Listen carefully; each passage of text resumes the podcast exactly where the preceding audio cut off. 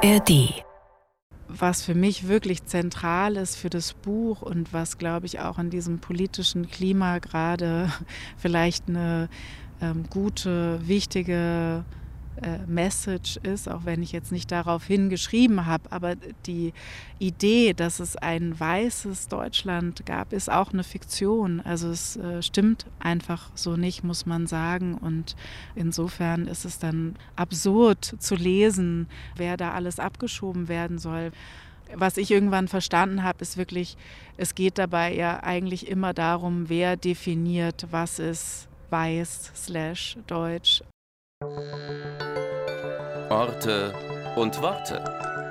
Der Bücherpodcast vom RBB.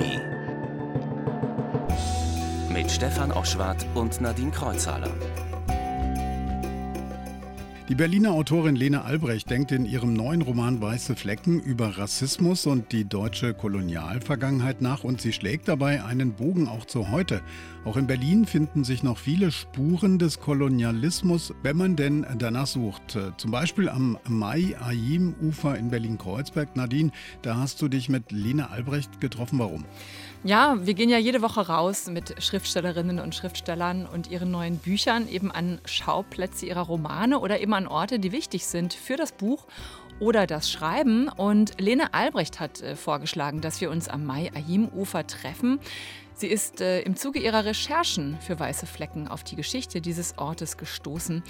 Früher hieß diese Straße am Spreeufer ähm, an der Oberbaumbrücke Gröbenufer, benannt nach Otto Friedrich von der Gröben. Der war im späten 17. Jahrhundert äh, damit beauftragt, einen Stützpunkt für Handel mit Waren, aber vor allem mit Sklaven zu errichten in Guinea. Ja, also das ist eine der vielen Straßen mit kolonialem Bezug im Namen und erst 2010 wurde diese Straße dann umbenannt in Mai Ayim Ufer nach einer der wichtigsten Aktivistinnen der afrodeutschen Bewegung, Mai Ayim eben, die zum Beispiel auch die Initiative Schwarze Menschen in Deutschland mitgegründet hat. Aber nicht nur deshalb ist dieser Ort interessant. Ähm, er liegt übrigens äh, auf der anderen Seite des äh, Techno-Clubs Watergate in Sichtweite der Oberbaumbrücke. Das Mai-Ayim-Ufer ist auch deshalb interessant, weil hier eben noch eine historische Doppelkai-Anlage besichtigt werden kann, eine ehemalige Schiffsanlegestelle. Und von hier aus fuhren 1896 während der Kolonialausstellung in Berlin Ausflugsboote los in Richtung Treptower Park. Hier fanden damals sogenannte Völkerschauen statt, Menschenzoos, also rassistische Spektakel, die Einwohner der damaligen Kolonien als ja, exotische Sensation Information ausstellten. Ja, und diesen Spuren wollten wir nachgehen. Das klingt interessant. Ähm, von diesen Dingen wusste ich bisher noch nichts. Äh, da bin ich mal gespannt, was ihr noch gefunden habt. Um eine Spurensuche geht es ja auch in Weiße Flecken, dem Roman von Lena Albrecht, oder? Ja, genau. Ellen, die Ich-Erzählerin, geht von Berlin nach Togo, um dort Interviews zu führen zu Fluchtursachen und Migration und dazu, wie die einstige deutsche Kolonialherrschaft noch immer damit verbunden ist. Und dabei geraten Gewissheiten ins Wanken. Während sie sich durchs Land bewegt, werden auch die historischen und global politischen Verstrickungen sichtbar und sie fängt an, sich selbst in Frage zu stellen und auch ihre eigene Identität als weiße Europäerin zu hinterfragen. Weiße Flecken ist gestaltet wie eine Collage aus vielen Szenen, Anekdoten, Begegnungen, Recherchen und Fundstücken, aber auch Erinnerungen und Familienerzählungen. Und Lene Albrecht war vor über zehn Jahren selbst in Togo und wollte seitdem über ihre Erfahrungen dort schreiben. Ja, und dabei ist sie irgendwann dann auch auf die Geschichte ihrer Urgroßmutter gestoßen. Im Roman wird diese als Kind einer afro-panamaischen Frau und eines Kolonialwarenhändlers aus Hamburg vorgestellt.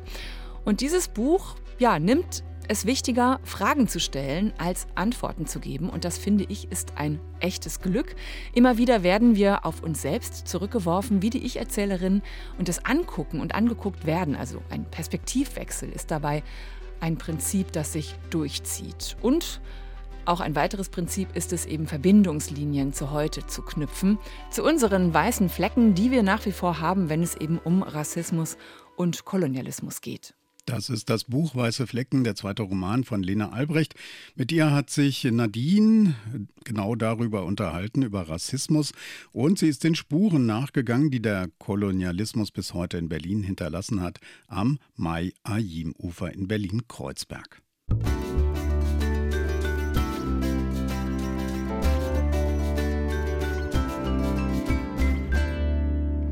So, was ist denn das hier jetzt? Wo stehen wir denn hier gerade? Hier ist ein ehemaliger Anlegesteg. Also zur linken Seite sieht man die Oberbaumbrücke und ähm, man quasi damals während der Kolonialausstellung in Treptow, das war ja eine der ersten in Berlin, quasi von hier mit einem Boot unter der Brücke durch ähm, in die Ausstellung reinfahren konnte und sich dann quasi selber so ein bisschen wie so ein Eroberer, Entdecker fühlen konnte, der jetzt ähm, in ferne Länder reist. Was ich irgendwie äh, abgefahren fand, weil das ja schon wie so eine Eventisierung ist, ne, dieses Erlebnisses. Es ist schwierig, sich das jetzt hier so vorzustellen. Wir stehen hier am Ufer der Spree und hier ist ein ganz schmaler Weg, so ein relativ vermüllter Weg, erdiger Weg, eingefasst von einer Mauer, links und rechts von einem grünen Metallzaun. So eine Absperrung. Äh, zum Ufer hin. Und hier ist so wie so eine Art Käfig, ehrlich gesagt. und ein Steg. Der äh, sieht ein bisschen abenteuerlich aus. Ja, man kommt hier auch gar nicht. Also man könnte jetzt hier mal so. Ja, ja, man kann hier. Meinst du, das, meinst du, man kann hier drauf gehen? Der sieht nicht so richtig fest aus. Wenn man sich damit beschäftigt, mit dieser alten Anlegestelle, ist ja zu lesen, es sei ein prunkvoller wilhelminischer Bau gewesen, ne? so eine richtige Bootsanlegestelle. Und ich frage mich, ob das da vorne, diese, dieses Stückchen, was wir da vorne sehen, ob das vielleicht noch so ein Überbleibsel sein könnte. Ja, das kann ich mir gut vorstellen. Ja, dann gehen wir mal hier mal weiter. Ich fühle mich auch gerade wie auf Expedition. Man fragt sich auch, wer sich hier so aufhält. Ja, Kinderlätzchen, Bierflasche, irgendwelche Kleidungsstücke liegen da am Rand. Kleine Tütchen, Tütchen, in denen ja, Drogen ja, gewesen sind, wahrscheinlich. 2010 war die Umbenennung äh, von Gröbenufer in Mayayim-Ufer. Und deshalb habe ich diesen Ort eigentlich auch ausgesucht, weil es mit die erste Straße, der erste Ort in Berlin war, wo man eine Straßenumbenennung durchgeführt hat und wo man auch versucht hat, eigentlich jetzt nicht irgendeinen Namen zu nehmen, sondern wirklich auch einen Namen, der in Verbindung steht mit dieser Kolonialgeschichte oder mit äh, dem Thema Rassismus. Maya Yim war ja eine Aktivistin und Dichterin, die sich sehr intensiv äh, damit auseinandergesetzt hat und sehr viel dazu gearbeitet hat. Und hat auf jeden Fall von hier eine Aussicht auf Zalando und diverse Hostelschiffe und ein Stück Mauer. Das ist ja in Berlin oft so, finde ich, dass man irgendwie wie diese ganzen Schichten hat, die so übereinander liegen. Also Mauer, Kolonialgeschichte und ja, eben die ganzen Überreste und Rückstände, die noch so da sind in der Stadt. Ja, das ist total interessant. Und äh, ich weiß nicht, wie geht es dir, wenn du versuchst, dich zurückzuversetzen? Oder ist es überhaupt ein Anliegen von dir, dich dann wirklich so in, in dieses Jahr 1896 zum Beispiel gedanklich zurückzuversetzen, wo die Kolonialausstellung in Berlin war? Wenn ich hier stehe, fällt mir das sehr schwer. Mmh.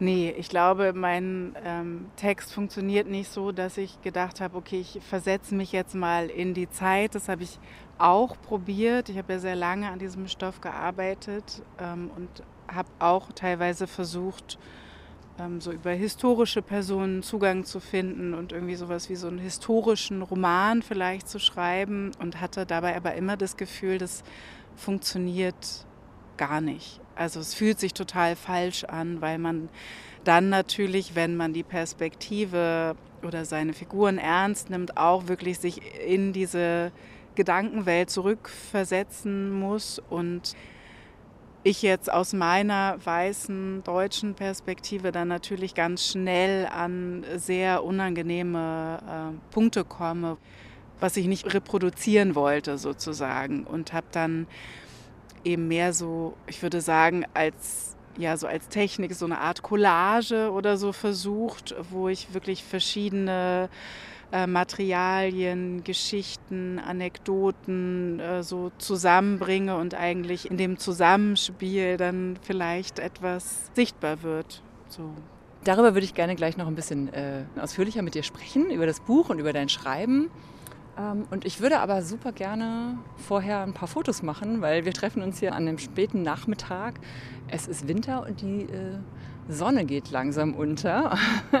Eigentlich hier mit der Oberbahn. Ja.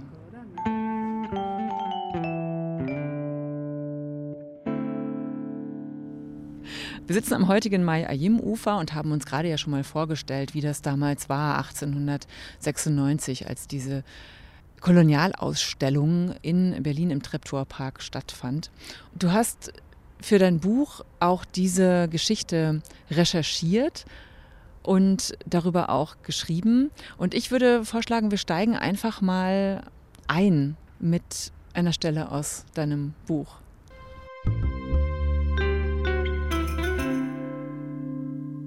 Also ich lese jetzt den Anfang aus dem dritten Teil, wo es um die Suche äh, nach der Geschichte der Urgroßmutter geht. Im Internet stolperte ich über die sogenannten Völkerschauen. Um die Jahrhundertwende hieß es in dem Artikel, fanden sie zahlreich im Kaiserreich statt und wurden erst langsam vom aufkommenden Film abgelöst. Dörfer wurden nachgebaut, DarstellerInnen zu Familien arrangiert, Gerätschaften und Tiere importiert. Dazu ein Skript geschrieben, in dem stand, wer an welchem Ort zu welcher Uhrzeit zu kochen oder zu tanzen hatte.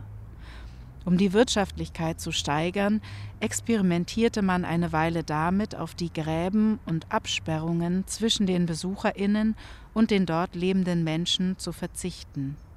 Die Möglichkeit, den Darstellerinnen ganz nahe zu kommen, sollte die Attraktion und folglich den Umsatz steigern. Aber die Besuchszahlen sanken. Es wurde vermutet, das Publikum brauche die Absperrung um die anderen erst als solche zu begreifen. Ich weiß nicht, wie ich über meine Urgroßmutter schreiben kann, ohne einen Graben um sie zu ziehen. Über diese Frau gibt es eine Menge Geschichten, raunt Klaus ins Telefon, als ich endlich den Mut aufbringe, mich bei ihm zu melden. Ich bin mit ihm verwandt, aber ich habe ihn noch nie persönlich getroffen das Ergebnis eines spärlichen Kontakts über mindestens zwei Generationen.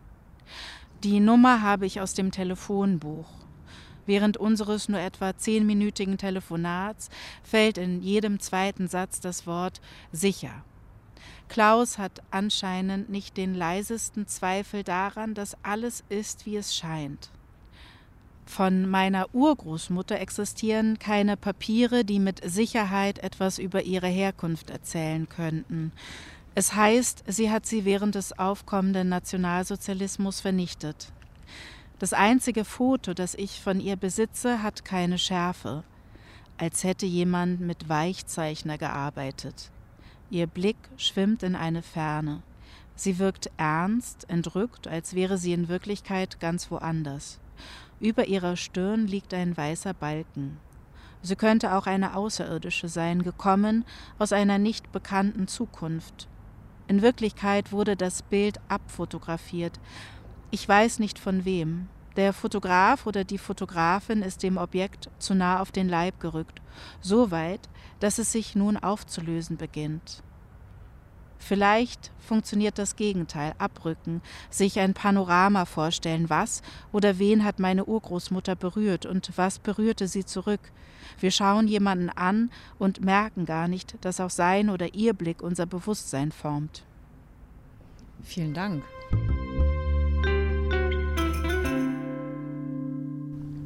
Wir begleiten die Erzählerin Ellen, die über den größten Teil des Romans eben eine Ich-Erzählerin ist bei der Spurensuche nach ihrer Urgroßmutter und nach ihrer Familiengeschichte.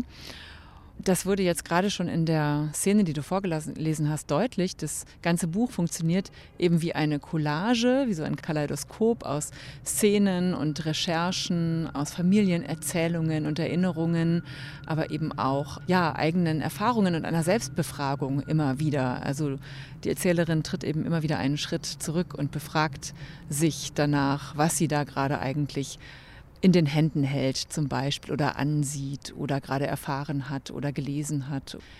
Wann ist dir klar geworden, dass du nur so dieses Buch schreiben kannst? Hm, das ist eine gute Frage. Also ich glaube, ich kann so ein bisschen von der Entstehung berichten, dass am Anfang tatsächlich der erste Teil da war. Also die Protagonistin, die äh, nach Togo reist und da so eine Art Forschungsstipendium hat und zu Flucht und Migration forschen soll und auch zu den Rückständen der Kolonialzeit und das eigentlich erstmal gar nicht so sehr mit sich in Verbindung bringt oder mit ihrer persönlichen Geschichte. Und in dem Punkt ist es bei mir oder in meiner Biografie ganz ähnlich gewesen, dass ich eben vor über zehn Jahren in Togo war und dort so eine erste Konfrontation mit der Kolonialgeschichte stattfand, die auch ja wirklich mich sehr äh, berührt hat oder auch meine Identität, glaube ich, sehr in Frage gestellt hat, die Geschichten, die ich bis dahin kannte und wusste und da vielleicht schon so eine Art Selbstbefragung angefangen hat und ich im Laufe des Prozesses, wo ich immer wieder nach neuen, ja, vielleicht Formen gesucht habe, darüber zu schreiben, äh, sich erst sehr spät dann mit meiner wirklichen äh, Familienbiografie verbunden hat und das dann wie so eine Art Schlüssel war letztendlich, dass ich gemerkt habe, ah, okay, das, was ich in meiner Familie finde an Erzählungen, an Andeutungen, ähm, an vielleicht auch Dokumenten, nach denen ich dann gesucht habe und Fotos, das ist eigentlich das, was ich auch im ersten Teil ein Stück weit beschreibe, also die Figur des Kolonialisten, der eigentlich ein Stück weit auch ja abgeschoben wird von seiner Familie, weil seine Existenz eigentlich nicht vorgesehen ist als uneheliches Kind oder eben äh, meine Urgroßmutter, die ich ein Stück weit dann irgendwie in Pippi Langstrumpf wiedergefunden habe und so hat sich das wirklich wie so ein Puzzle nach und nach zusammengesetzt. Und ich glaube, einfach durch diese sehr lange Recherchezeit von zehn Jahren hatte ich irgendwann sehr viel Material. Ich habe einfach ganz viel Material gehortet. Das ist so eine riesige Kiste, wo ich das mal alles so abgelegt habe. Und natürlich auch ganz viel letztendlich wieder rausgestrichen habe aus dem Manuskript. Aber ich glaube, so sind irgendwie so Verbindungen entstanden und eben dieses Kaleidoskopartige, dass ich das Gefühl hatte, okay, man kann diese Geschichte nicht als eine große Geschichte erzählen, sondern eben in vielen kleinen Geschichten.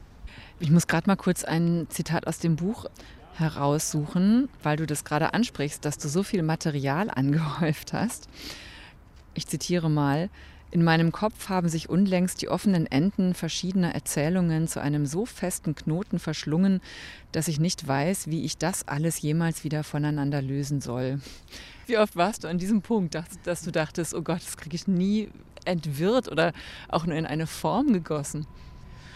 Naja, ich glaube, das Unheimliche daran ist ja, dass man tatsächlich irgendwann nicht mehr weiß, ob man etwas sozusagen schon künstlerisch verformt hat in seinem Kopf, weil man das so haben will oder ob es ein Fakt ist. Ich habe neulich, das war total schön, gelesen von einer Autorin, äh, der Namen ich jetzt nicht mehr weiß, aber die hat beschrieben, dass sie ein Notizbuch hat und sozusagen von vorne immer Fakten reinschreibt und von hinten ihre Notizen zum Roman und damit natürlich schon wie so eine Trennung versucht. Ne? Aber ich glaube, das ist ja auch ein großes Thema des Romans an sich. Was ist überhaupt Fakt? Was ist Fiktion? Und ist nicht alles vielleicht auch ein Stück weit Fiktion, beziehungsweise wer definiert, was Fakt ist und was Fiktion ist? So. Äh, genau, also ich glaube, ähm, in meinem Kopf funktioniert einfach so, dass ich immer sehr schnell Dinge miteinander verknüpfe. Es ist ja in dem Roman so, dass diese Geschichte der Urgroßmutter in der Familie ja wie ausgelöscht eigentlich ist. Ne? Also es gibt nur vage Erinnerungen, was auch damit zu tun hat, dass es kaum Dokumente, kaum Fotos von der Urgroßmutter gibt und es irgendwie immer nur so hm, vage heißt, ja, sie war eine dunkle Person in Anführungsstrichen, aber es wird nie ausgesprochen, dass sie eigentlich ja schwarz war. Sie hatte eine afro-panamaische Mutter und einen deutschen Vater aus Hamburg, einen Kolonialwarenhändler. Und er hat sie als einzige Tochter damals aus Panama mit nach Hamburg, nach Deutschland gebracht. Was ist es denn da, was dann innerhalb der Familie verdrängt wurde? Naja, ich glaube, dass das Verschwiegene das ist, was nicht sein durfte im Nationalsozialismus. Also es gibt schon viele Erzählungen von ihr, aber es gibt eben sehr wenig konkrete Aussagen zu diesem Thema ihrer Herkunft oder auch ihrer Mutter. Also das ist auch so eine Diskrepanz, dass ihr Vater ein sehr großes Grab auf dem Ohlsdorfer Friedhof hat und ihre Mutter eigentlich einfach keinen Namen hat und da man nicht weiß, wer sie war. Oder ich fand es eben äh, gerade interessant, dass sich in dieser Konstellation natürlich sowohl der Kolonialist als auch ja, die Perspektive der Kolonisierten in Anführungszeichen trifft. Und sehr viel daran ist wirklich Mutmaßung. Ne? Also das sind Leerstellen und äh, den versuche ich sozusagen nachzuspüren, indem ich versuche, andere Geschichten zu finden, wie eben Pippi Langstrumpf oder so, um dafür ein Gefühl zu bekommen, wie es hätte sein können, ohne zu sagen, wie es wirklich war, weil das weiß ich natürlich nicht. Im Roman ist es eine Büste, die die Erzählerin auch ein bisschen darauf bringt, doch mal etwas mehr nachzuforschen in der Familiengeschichte. Eine Büste, ein Frauenkopf, von der die Erzählerin denkt, ach, die haben die Eltern irgendwann mal auf dem Trödel gekauft, erstanden, die es immer schon gab in der Wohnung. Als Kind hat sie mit der Büste gespielt. Und irgendwann als Erwachsene fragt sie dann halt nach und ist ganz erstaunt, als es dann heißt, äh, ja, die hat der Onkel aus Nigeria mitgebracht. Und daraufhin forscht sie dann äh, eben noch mehr nach. Hat es diese Büste wirklich gegeben? Ja, genau, die Büste gibt es wirklich und die steht äh, tatsächlich auf meinem Schreibtisch. Und ich weiß gar nicht warum, aber das ist wirklich wie so eine Art Protagonistin auch geworden. Ne? Also, oder vielleicht irgendwie so sehr ähm, symbolisch im Sinne von, äh, ich kann sie befragen, aber sie antwortet nicht. So, das ist irgendwie nicht mehr möglich, da Antworten ähm, sozusagen von meiner Urgroßmutter zu bekommen. Und gleichzeitig, ja, ist es schön, das habe ich wirklich dann auch erst so im Nachhinein, im, nach dem Schreiben gemerkt, dass in dem Text die Büste ja auch wandert durch die Hände. Also erstmal ist sie bei der Mutter, die wiederum hat sie von ihrer Mutter bekommen und die Ich-Erzählerin bekommt die Büste, stellt sie dann auf den Schreibtisch, versucht darüber zu schreiben und am Ende nimmt sie die Tochter und entwickelt irgendwie so, so einen empathischen Blick auf diese Büste und spielt eigentlich mit dieser Büste ein bisschen wie mit so einer Puppe. Ja, das steht ja auch ein bisschen dafür, ähm, wie mit der Familiengeschichte umgehen. Ne? Eigentlich ist es da, dann fällt gar nicht auf, weil sie immer so ein bisschen wie Wohnungseinrichtung, Inventar einfach da ist und dann fängt man an nachzufragen und vielleicht auch ein bisschen herumzu spielen, zu fragen, zu suchen. Eigentlich ein ganz schönes Bild dafür. Ja, und ich glaube auch stellvertretend für ja viele Dinge, ne? also siehe diese Anlegesteg, die irgendwie noch auf die Kolonialgeschichte verweisen und ähm, wo immer die Frage ist, was macht man jetzt damit? Wenn man das wegmachen soll, wohin soll man das denn machen? Also es gibt ja nicht äh, den Ort, wo man sozusagen Geschichte entsorgen kann oder so.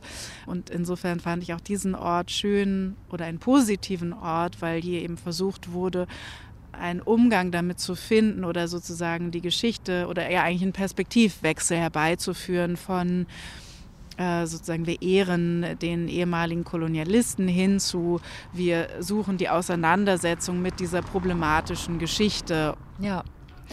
Was äh, mir aufgefallen ist, beziehungsweise was ich da auch mitnehme aus deinem Buch, ist ja dieser Perspektivwechsel, immer dieses Angucken und angeguckt werden, also immer wieder so dieser Wechsel Und ich finde das ganz interessant, weil du ja auch in dem Buch dann einmal die wirklich die literarische Erzählperspektive wechselst. Also aus der Ich-Erzählerin wird eben ein Erzähler in der dritten Person und wir gewinnen dadurch nochmal so einen ganz anderen Blick auf Ellen und ihre Situation und ähm, mehr Abstand eben und eine Draufsicht auf alles. Wie kam es dazu, zu dieser Idee? Es freut mich sehr, dass du das so sagst, weil das war wirklich so eine äh, Last-Minute-Idee. Man ist ja dann sehr lange irgendwie an diesem Text zugange und ich glaube, ich hatte dann irgendwann noch mal das Gefühl, okay, ich muss noch mal einen härteren Bruch herbeiführen, weil im ersten Teil ähm, ist die Perspektive insofern ungewöhnlich, als dass die Ich-Erzählerin zwar ich sagt, aber eigentlich nur sichtbar wird in den Erzählungen der anderen. Also gar nicht so viel von sich preisgibt was für mich irgendwie eine Art war, auch sozusagen diese weiße oder europäische Perspektive sichtbar werden zu lassen und sie gleichzeitig eben auch ein Stück weit in Frage zu stellen und wollte dann einfach im zweiten Teil nochmal so einen krassen Bruch. Und da geht es ja auch wirklich um so eine Art Krise, die die Ich-Erzählerin erlebt und oder Ich-Erzählerin, die in dem Fall dann Ellen erlebt und wo ja auch vielleicht gar nicht mehr so klar ist, also vielleicht kann sie gar nicht mehr ich sagen, weil ähm, ja diese Ich-Identität sowieso so in Frage gestellt ist, dass ähm, sie sich da erstmal neu zusammensetzen und sammeln muss. Das war so ein bisschen ja meine Idee. Wie viel ich, sage ich mal, von dir selbst steckte denn drin? Also wie hast du da den Abstand gewahrt zwischen dem, mhm was deine eigene Spurensuche ne, dann nach deiner eigenen Urgroßmutter angeht und was nun die Literarisierung betrifft. Wie bist du damit umgegangen? Mhm. Also ich habe irgendwann gemerkt, ich muss mein privates Ich, Lene, da rausnehmen und möchte aber trotzdem eine persönliche Geschichte erzählen, weil sie auf eine Art vielleicht exemplarisch ist. Wir haben uns dann oder ich habe mich vor allem dafür entschieden, äh, Roman draufzuschreiben, weil ich das Gefühl hatte, ich muss mich auch ein Stück weit äh, frei machen von ja, dem Anspruch, dass ich eben erzähle, wie es wirklich war, ähm, gerade jetzt im Hinblick auf meine Urgroßmutter. Ich glaube, dass da ähm, wirklich sehr viel drinsteckt, sehr viel von meiner Recherche beinhaltet, weil die Geschichte ja wirklich so verworren ist, dass ich sie mir gar nicht hätte ausdenken können. Und gleichzeitig habe ich natürlich Material arrangiert und es irgendwie auch verfremdet. Ähm, habe ich auch die Menschen aus meiner Familie sehr verfremdet, die da jetzt äh, drin auftauchen. Ja, genau, hatte irgendwann das Gefühl, es ist jetzt eben nicht die Geschichte, die so besonders ist, die ich erzählen will, die meine Geschichte ist, sondern es ist halt einfach eine eine persönliche Geschichte und das, das ist halt das Material, auf das ich jetzt zugreifen kann. Aber ich glaube, dass es in vielen Familien wahrscheinlich so eine Geschichte gibt. Ich finde es total interessant, wie viele Ebenen dein Buch eigentlich hat und ähm, von wie vielen Seiten sich dein Buch eigentlich diesen Fragen nähert. Also wie umgehen mit Kolonialvergangenheit, aber eben auch wo sind wirklich noch so unsere weißen Flecken, wenn es um Rassismus geht heute in der Gesellschaft und wo kommt es her, jetzt mal ganz einfach gesprochen, und wie finden wir einen Umgang damit und was sehen wir nicht als weiße Europäerin jetzt zum Beispiel? Was fällt uns jetzt nicht auf? Und ja, was macht man dann damit auch mit diesen ganzen Fragen? Du hast mir auch bevor wir uns jetzt heute getroffen haben, mal erzählt, dass der Ursprung für deinen Roman noch ein ganz anderer war, nämlich wirklich Begegnungen während deiner Zeit in Togo mit Geflüchteten, die in Deutschland waren und wieder zurück nach Togo gegangen sind, die du dort kennengelernt hast. Welche Erfahrungen waren es, die dir da vielleicht auch noch nachhängen, die jetzt auch in dem Buch sich wiederfinden?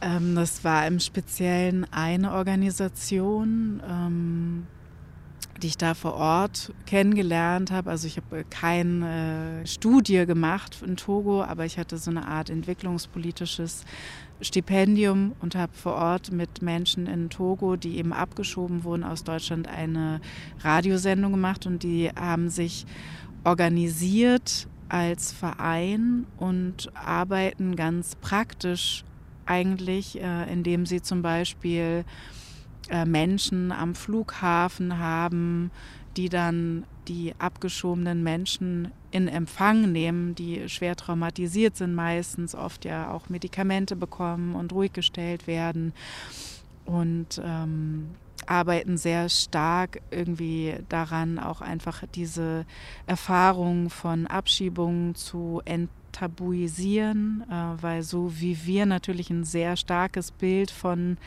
Afrika in Anführungszeichen haben, äh, gibt es da natürlich auch eine sehr äh, krasse Vorstellung von Europa, die natürlich auch nicht der Wahrheit entspricht. Das ändert sich jetzt so ein äh, Stück weit, habe ich das Gefühl. Aber äh, es gibt immer noch die Erzählung sozusagen von dem Bruder, der sein Glück in Deutschland findet und gerade eben auch in Deutschland eben wegen der Kolonialzeit. Also das ist ja das Skurrile, dass die Menschen in Togo äh, in Schulmaterialien, die zum Teil eben in Deutschland produziert werden oder, ähm, ja, oder in Frankreich, lernen, dass die europäischen äh, ehemaligen Kolonialmächte Freundinnen sind und dann äh, kommen sie nach Europa und merken irgendwie so, naja, so ganz stimmt es irgendwie nicht. Ja, und ich glaube, da sind ja viele Sachen, wo man ansetzen kann, muss, sollte. Ähm, und in erster Linie fand ich es aber einfach auch äh, wichtig, darüber zu sprechen und habe eben erstmal angefangen, so journalistisch dazu äh, zu arbeiten, dann in Deutschland, habe einen Artikel dazu veröffentlicht und auch eine Soundinstallation gemacht mit Stimmen von Abgeschobenen. Genau, und also ich bin bis heute auch mit dieser Organisation in Kontakt. Es ist wahnsinnig schwer, äh, finanzielle Unterstützung zu finden, leider, weil äh, weder der togolesische Staat noch der deutsche Staat sich dafür zuständig fühlt. Aber ich bin sehr dankbar, dass ich diese Organisation kennengelernt habe und ähm, tatsächlich auch von den Menschen sehr viel über die deutsche Kolonialgeschichte gelernt habe in Togo oder über diese Periode der deutschen Gewaltherrschaft. Das ist ja auch gerade, also gerade jetzt auch wieder sehr wichtig, sich damit einfach mal auseinanderzusetzen, auch was zum Beispiel Abschiebungen wirklich bedeuten für die Menschen, die abgeschoben werden und so weiter.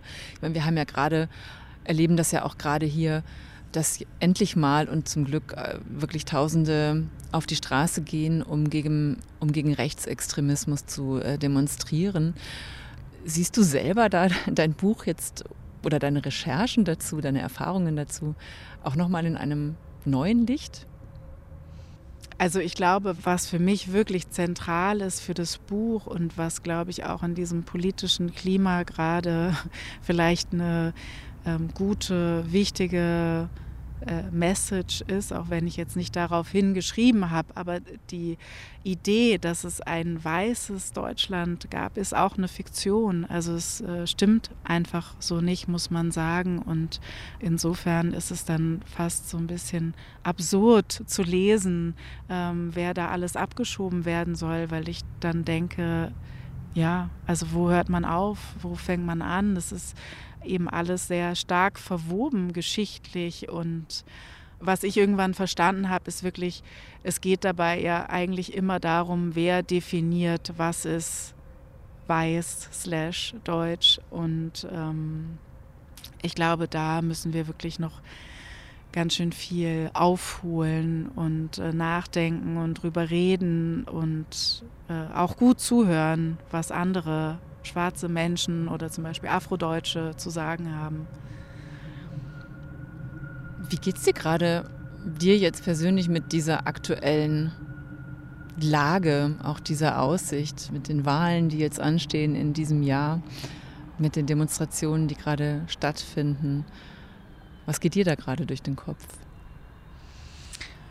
Also erstmal ist es natürlich total schön, dass sich da so viele Menschen mobilisieren lassen und auch so ein starkes Zeichen setzen.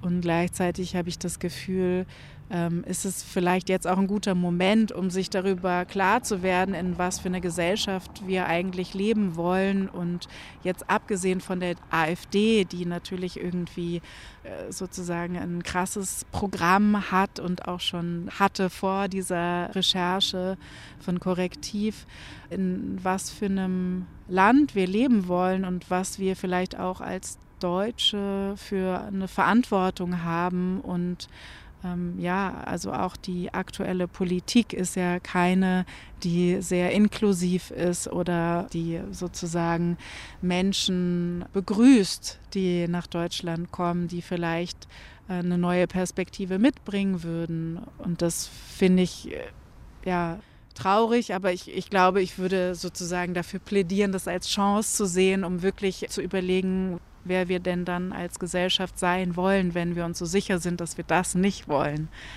Und was sich dann vielleicht auch unabhängig davon verändern sollte, müsste.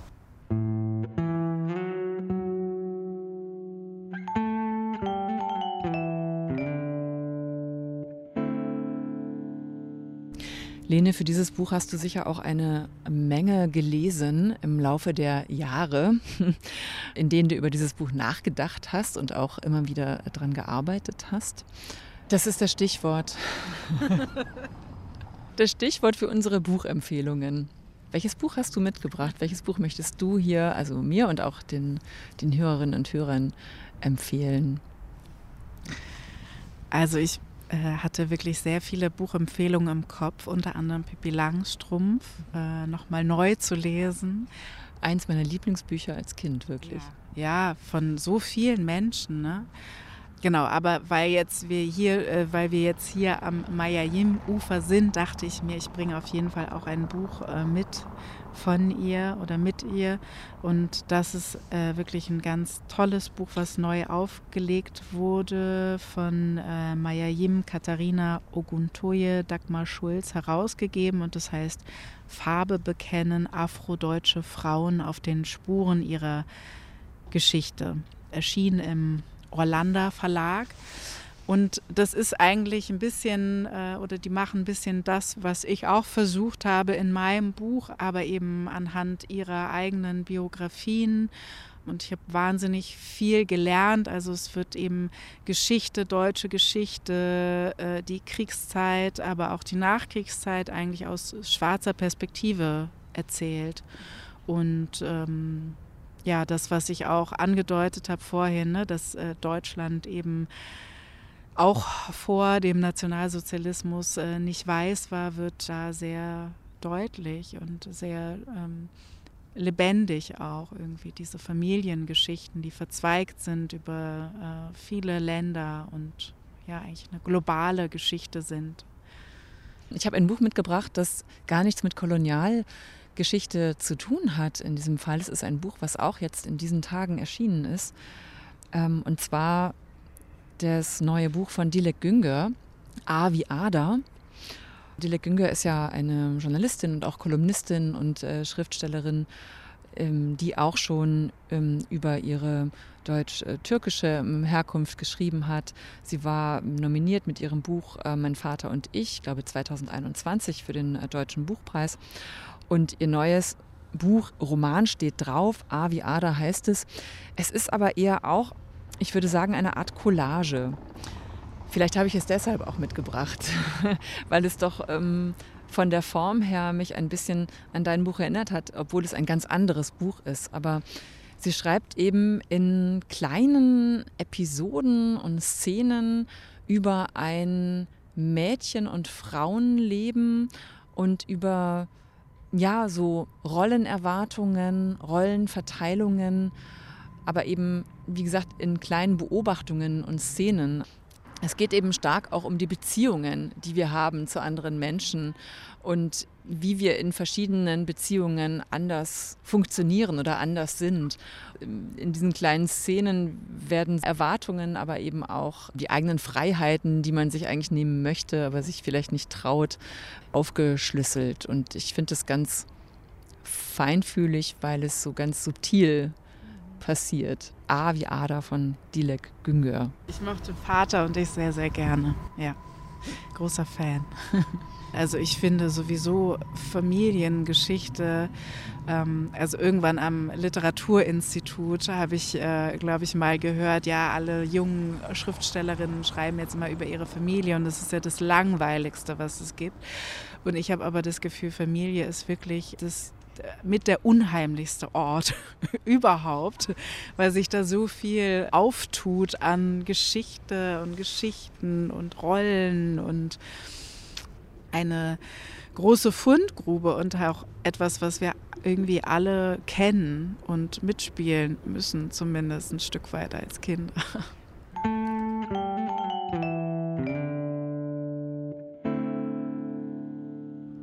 Langsam wird es kalt hier am Mayayim-Ufer, finde ich, oder? Ja, ausgeharrt, aber die Bäume strahlen immer noch mit ihrem Weihnachtsschmuck im Januar.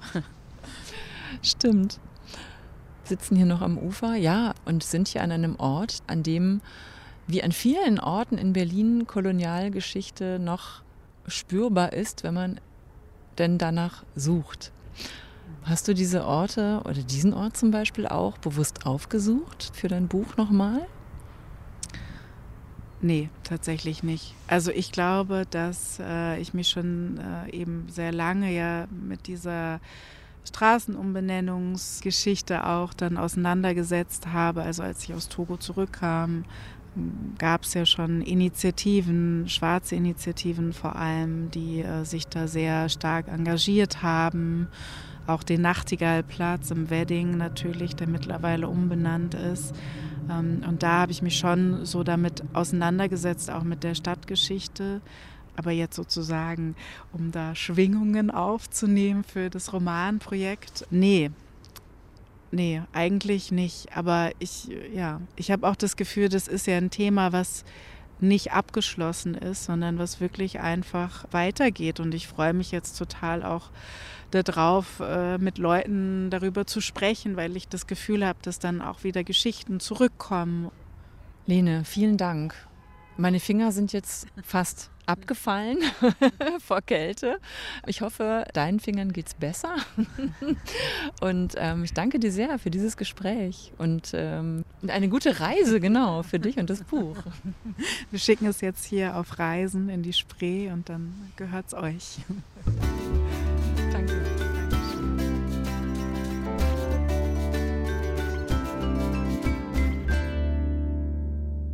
Nadine war mit Lena Albrecht unterwegs auf den Spuren der kolonialen Vergangenheit am Mai-Ayim-Ufer in Berlin-Kreuzberg. Lena Albrecht hat's gesagt, das ist eine Geschichte, die nicht abgeschlossen ist, die weitergeht, weitergehen muss. Wie ging's bei dir weiter? Finger wieder dran?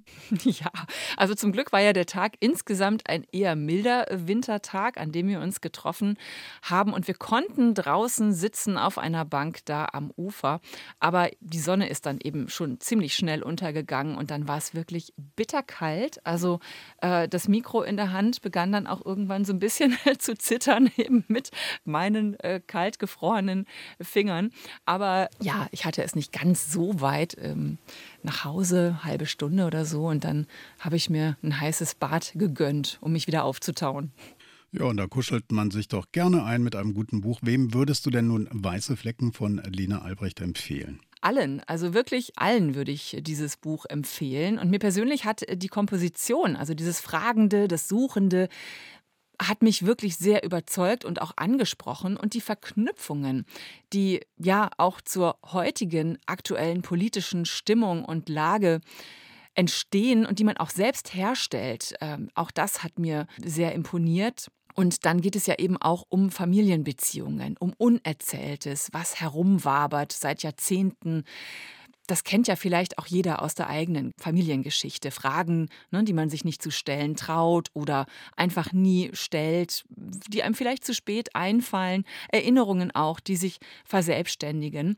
Und all diese Gedanken, die Lene Albrecht aufwirft in ihrem Roman, die haben bei mir noch lange nachgewirkt und wirken auch immer noch lange nach und machen eben auch bewusst, an was wir als vielleicht weiße EuropäerInnen nicht unbedingt immer denken, äh, oder zu wenig denken, wenn wir über Rassismus und auch den Kolonialismus nachdenken. Also ich finde, es ist ein wirklich wichtiges Buch. Und offensichtlich auch ein nachhaltiges Buch. Weiße Flecken heißt es. Ist bei S. Fischer erschienen, hat 256 Seiten und die kosten 24 Euro. Und die Buchempfehlungen findet ihr übrigens wie immer auf äh, der Homepage von RBB Kultur oder RBB24 Inforadio und natürlich auch in den Show Notes. Und unseren Podcast, den gibt es immer donnerstags frisch online. Den findet ihr dann auf der Seite von RBB Kultur und RBB24 Inforadio, aber auch in der ARD Audiothek und bei Apple. Sagt's weiter, liked uns, kommentiert, äh, schreibt uns. Wir freuen uns über Feedback. Ich bin Nadine Kreuzzahler. Tschüss, bis zum nächsten Mal. Und ich bin Stefan Oschwart. Ciao. Orte und Worte. Der Bücherpodcast vom RBB. Redaktion Nadine Kreuzhaler. Technik Angelika Schäfer. Sounddesign Robin Rudolph. Eine Produktion von RBB Kultur und RBB 24 Inforadio.